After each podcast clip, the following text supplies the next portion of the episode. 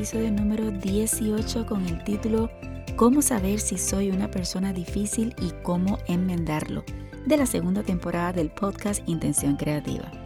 Si deseamos evolucionar en nuestro liderazgo, comunicarnos mejor y a trabajar en equipo, es necesario que reconozcamos si somos esas personas difíciles. Puedo aceptar que para salir adelante hay momentos que no podemos conformarnos con menos, pero ¿hasta dónde es suficiente? Antes de seguir, te habla la profesora Jacqueline Ruiz y es un gusto saludarte. Sabes que todo nuevo proyecto uno comienza con toda la energía y motivación para seguir adelante. Sin embargo, con el paso del tiempo eso puede cambiar. Así que hoy quiero agradecerte porque estás aquí y créeme que ese detalle que estés aquí es el que me motiva a continuar. Pero si es la primera vez que estás por aquí, te doy la bienvenida a esta comunidad tan especial del podcast Intención Creativa. Mi propósito es motivarte, darte herramientas de liderazgo, tecnología, comunicación y más para que como líder de tu iglesia o ministerio estés en constante crecimiento. Si lo estás escuchando en Apple Podcast, Spotify, Stitcher o cualquier otra aplicación de podcast, te invito a que presiones el botón de suscribirte para que te llegue la notificación de los próximos episodios y no olvides compartirlo con otros. Ya que el tema de trabajar con personas difíciles es tan, como te diría, es tan, bueno, en realidad decidí dividirlo en dos áreas. Yo quiero comenzar a hablar sobre el lado de reconocer si soy yo el difícil o eres tú el difícil, ya que esto nos ayudará a evaluar algunos cambios que podríamos hacer y de esta forma tal vez veamos o no veamos más bien a todos como personas difíciles. Esto no significa que la otra parte la he olvidado, porque te menciono que tendremos al doctor y psicólogo Saúl Rivera de la Universidad de Miami en Ohio, quien es el subdirector de servicios clínicos y servicios tecnológicos de dicha universidad, y estará con nosotros en el live del martes 16 de febrero para que hablemos en amplitud sobre este tema. Recuerda que será a las 7 de la noche horario central.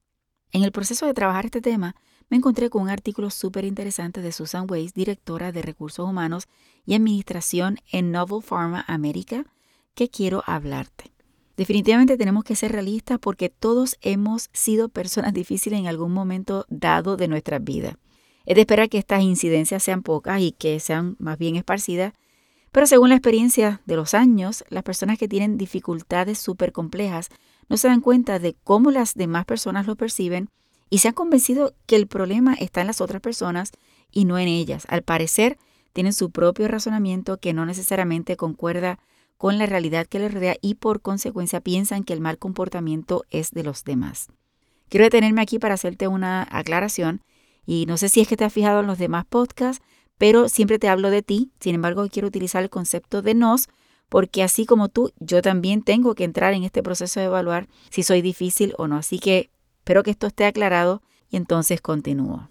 Yo espero que en algún momento dado de nuestras vidas nos hayamos detenido en medio de un conflicto y hayamos, nos hayamos hecho la pregunta, ¿hice algo para causar esto? Puede ser que si somos de los que tenemos mayor conciencia, hayamos tomado el tiempo para explorar nuestro papel en la situación y tratar de hacer ajustes personales en el futuro. Sin embargo, las personas difíciles rara vez se detienen a explorar su papel y evaluar cómo su comportamiento afecta a quienes los rodean, continuando con su estilo de comportamiento facturando las relaciones alrededor. Entonces, ¿cómo saber si realmente tú o yo somos personas difíciles o simplemente son las demás personas que están a nuestro alrededor? Según Weiss, presenta siete señales claves que nos ayudan a determinar si lo somos o no. Por supuesto, le añadí algunos aspectos que son de iglesias para poder trabajarlo como comunidad cristiana que somos. Así que vamos a comenzar. Número uno, hemos hecho pocas conexiones en el trabajo o en la iglesia. Hay que evaluar si tenemos personas que se relacionan con nosotros en el trabajo o en la iglesia, pero nunca nos invitan a compartir fuera de este entorno. Así que es posible que nos consideren personas difíciles. ¿Qué podemos hacer? Solicitar alguna retroalimentación al supervisor o algún amigo.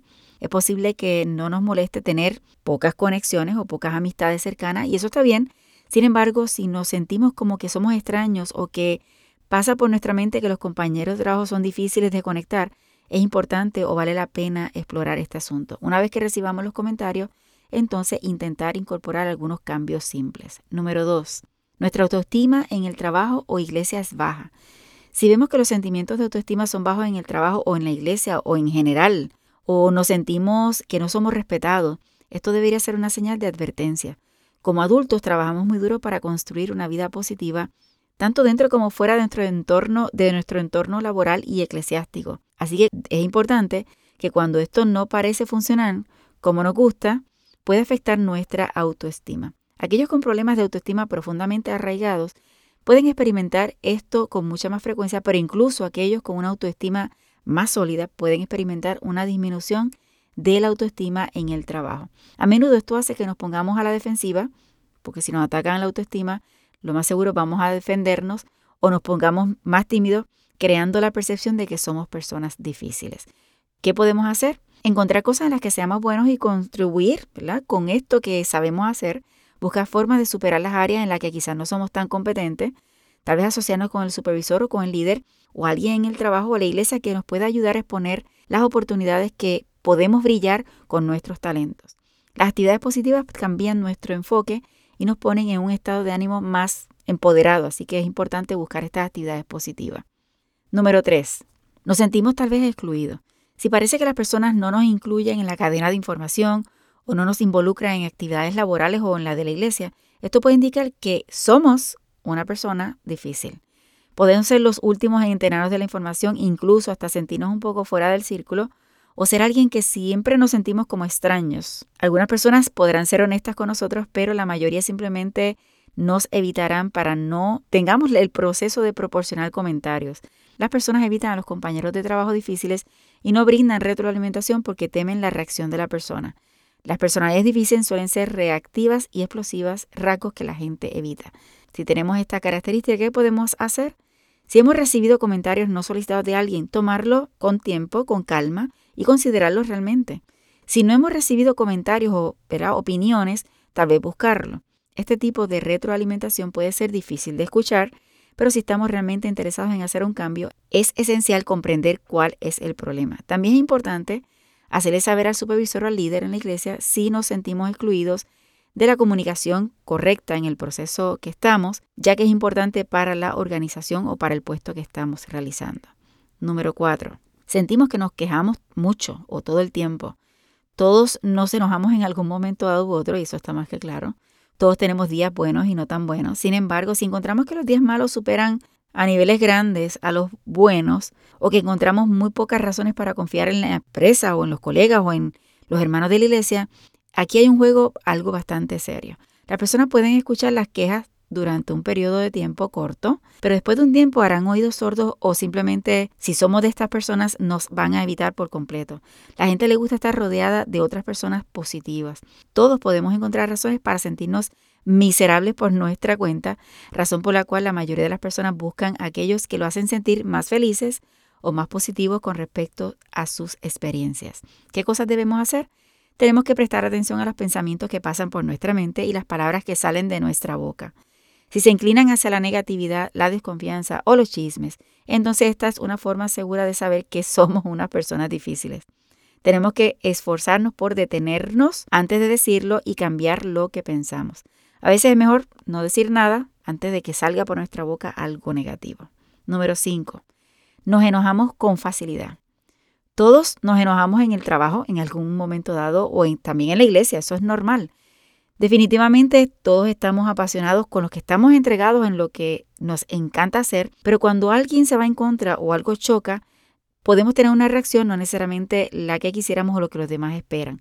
Esto nos convierte o esto provoca un problema porque podemos enojarnos con frecuencia y tener muchas situaciones y no solamente con situaciones sino también con muchas personas. Sobre todo si estamos en desacuerdo con diferentes compañeros de trabajo o hermanos de la iglesia y sentimos que estamos en una batalla constante, hay que evaluar. Las personas difíciles pueden aferrarse a la ira durante días e incluso pueden explotar en ocasiones con la frustración reprimida. Existe una clara diferencia entre el enojo sano y el que no es tan sano, así que debemos tener cuidado con esto. ¿Qué podemos hacer? Controlar nuestras emociones. Si descubrimos que nos enojamos fácilmente por muchas cosas y es difícil dejarlo ir, necesitamos encontrar la fuente de los problemas. Si nos enojamos fácilmente por muchas cosas, rápidamente nos etiquetarán como una persona difícil. Hay que encontrar una manera de mantener eso bajo control. Respiremos profundamente, contemos hasta 10 en nuestra mente, encontremos una frase que podamos repetirla para que interrumpa esos pensamientos. La mejor idea es establecer la regla de 24 horas. Es que si nos enojamos con alguien o por algo, es mejor esperar 24 horas antes de responder. Esto nos dará tiempo para calmarnos y para ser más objetivos. Número 6. Estamos paranoicos porque todo el mundo nos quiere atrapar. Cuando sentimos que todo el mundo está en nuestra contra y que todo es una conspiración, hemos entrado en una paranoia enfermiza. Cuando reaccionamos a la paranoia construyendo muros o distanciándonos de los demás, crea situaciones en las que las demás personas reaccionarán negativamente hacia nosotros. Esto puede convertirse hasta en una profecía autocumplida. ¿Qué podemos hacer? Encontremos a alguien en quien confiemos, para usarlo como una caja de resonancia. No todo el mundo es digno de confianza y a veces sí, hay gente que quiere atraparnos, pero es importante, ¿verdad?, que utilicemos a alguien para exponer nuestros pensamientos o sentimientos y esto nos ayudará a determinar si las preocupaciones que tenemos son reales o no. 7. Puede aparecer en la evaluación de desempeño. Los jefes o supervisores pueden mencionarte o mencionarme, ¿verdad?, en persona las situaciones según vayan transcurriendo. Sin embargo, esta información puede incluirse en la evaluación anual de desempeño. Se podría mencionar o más bien disfrazarse como que no se te hace fácil trabajar en equipo. Dependiendo de cuán directo sea el jefe, determinará la cantidad de tiempo o información que pueda brindar. ¿Qué hacer? Incluso si esto se manifiesta de una forma baja o mínima, no hay que dejarlo pasar por alto. Esta es la oportunidad de obtener información valiosa que pueda ayudarnos a seguir creciendo. Debemos preguntar por casos específicos si es que nos citan en la evaluación. Si realmente no tenemos ni idea de cómo los demás perciben nuestro comportamiento, incluso podríamos pedirle al supervisor o al líder sugerencia o asesoramiento sobre cómo manejar estas situaciones. Es cierto que podríamos considerar a una persona difícil si tiene algunas o varias o la mayoría de estas señales. Sin embargo, hay unas variables que es importante considerar. Número uno, si vives en un país que no es el tuyo, que conlleva otra cultura, otro idioma y 20 cosas más, muchas de estas cosas te podrían ocurrir por el choque cultural y no necesariamente por ser difícil. Número dos, que los demás están de brazos caídos haciendo lo mínimo requerido y por supuesto que tú y yo vamos a ser los malos de la película si queremos que se haga bien el trabajo. Lo más seguro hay otras variables que serían considerar, pero estas son las únicas dos que quiero añadir. Pero la realidad es que tenemos que analizar nuestra actitud ante estas situaciones y los resultados de nuestras reacciones. Como dije al principio, todos, eso te incluye a ti y a mí, que en algún momento dado de nuestras vidas hemos dado la impresión de ser difíciles, pero cada día es una gran oportunidad de aprender a ser mejores, así que no hay excusa sino es tomar la decisión, evaluar y seguir adelante. Mi querido amigo, hasta aquí ha llegado este tema, por supuesto, que me he analizado y todos los días voy buscando cómo mejorar Entiendo que no todos somos iguales y no vamos a la misma velocidad, pero la asignación es que tú también hagas la tarea de evaluarte. No olvides que esta noche estaremos en el live a través de Facebook y YouTube una invitada muy especial desde México. Su nombre es Alejandra de la Sota y estudió ciencias en comunicación que nos hablará sobre cómo trabajar los anuncios en la iglesia de forma efectiva. Únete para conocer más sobre ella y aprender sobre este tema. No te lo puedes perder será a las 7 de la noche horario central.